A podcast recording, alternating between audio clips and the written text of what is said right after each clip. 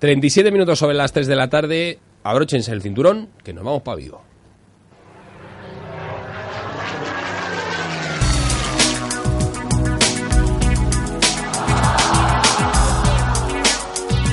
¡Qué bonito!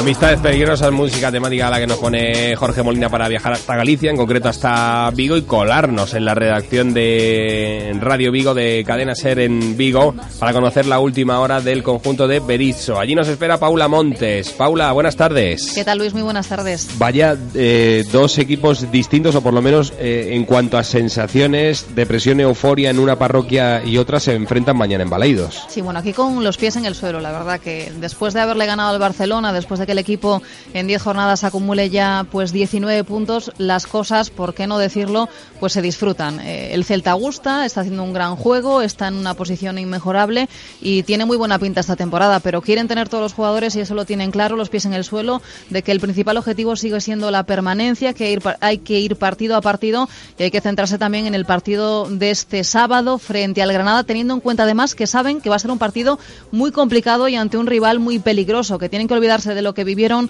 en el Nou Camp de ese partido frente al Barcelona y centrarse en lo que van a vivir en Balaídos, que se le van a poner las cosas complicadas y que si el Celta se despista o no hace las cosas como tiene que hacerlas, van a sufrir para sacar esos tres puntos. Pero la, la idea es clara, irse tranquilos al parón con tres puntos más y en lo más alto de la tabla clasificatoria.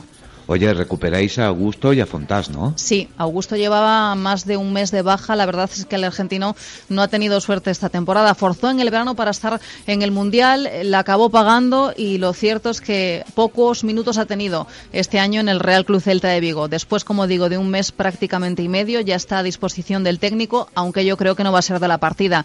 Que los de arriba, el tridente está extraordinario y no lo va a tocar Berizo. Y además, Fontás, ahí tiene una duda importante Berizo, la de si contar con Fontás, que es su central titular y además el que mejor salida de balón le está dando en los partidos que ha disputado, o contar con Sergi Gómez, que la verdad es que hizo un partido extraordinario en el Nou en Barcelona y le ha demostrado al técnico que puede ser también titular. Ahí bendito problema el que tenemos, que tenemos tres centrales que están los tres en un momento extraordinario y que tenga que elegir a uno de ellos. Pero como digo, si va a ser la, yo creo que la gran novedad, yo creo que va a apostar por Fontás.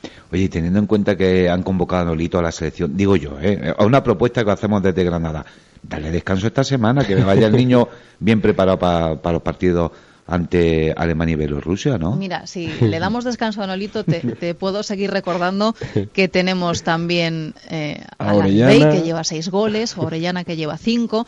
Es decir, que cualquiera de los que tenemos arriba, mm, yo creo que van a ser peligrosos. Pero no creo que Nolito quiera perderse la ovación que le va a regalar el Estadio Municipal de Balaídos después de saber que además lo van a disfrutar en el propio campo vigués, en el propio campo del Celta frente a la selección alemana, la campeona del mundo, también viviendo con la roja, Nolito. Mm, yo creo que no se va a querer perder el partido frente al Granada. Por nada del mundo, además. Nolito tocado por la varita, Orellana también y, superando problemas físicos, la Ribey que moja siempre que, que juega en Baleidos.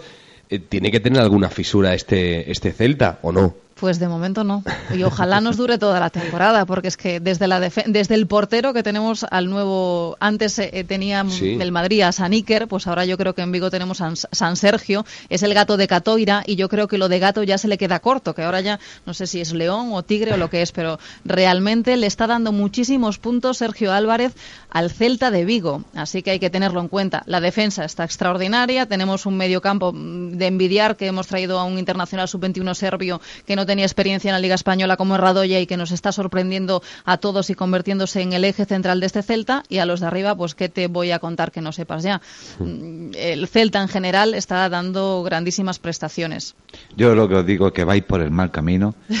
Te lo digo en serio, que luego mira lo que le pasó al Atleti y a la Real, que vais camino de Champions, vais camino de, yo no pido de Europa. Me, ¿eh? gustaría, a ver, y, luego yo creo que a todos los aficionados del Real Cruz Celta les gustaría tener el premio de poder jugar competición europea Y tal y como están las cosas, oye, yo sí entiendo que ellos digan que el principal objetivo es la permanencia, que hay que tener los pies en el suelo, pero yo creo que este equipo podría optar a más. No me gustaría pensar en eso. Me, quedo con disfrutar del momento, que el año que viene también hagan las cosas con, cabeza, que refuercen un poquito más el equipo si tienen que jugar competición europea, pero de momento hay que disfrutar de este Celta que no sé si se puede decir que se ha convertido en el equipo revelación de la temporada, pero está ahí sexto con 19 puntos, como digo, en 10 partidos, a nada del Barça, a nada del Madrid, mm, envidiable. Sin lugar a dudas, el equipo revelación. Mañana duelo de sistemas y de gustos futbolísticos, porque vamos a ver eh, un perfil eh, totalmente contrario al, al otro. Muchísimas gracias. Un abrazo, Paula. Un beso. Gracias. Chao.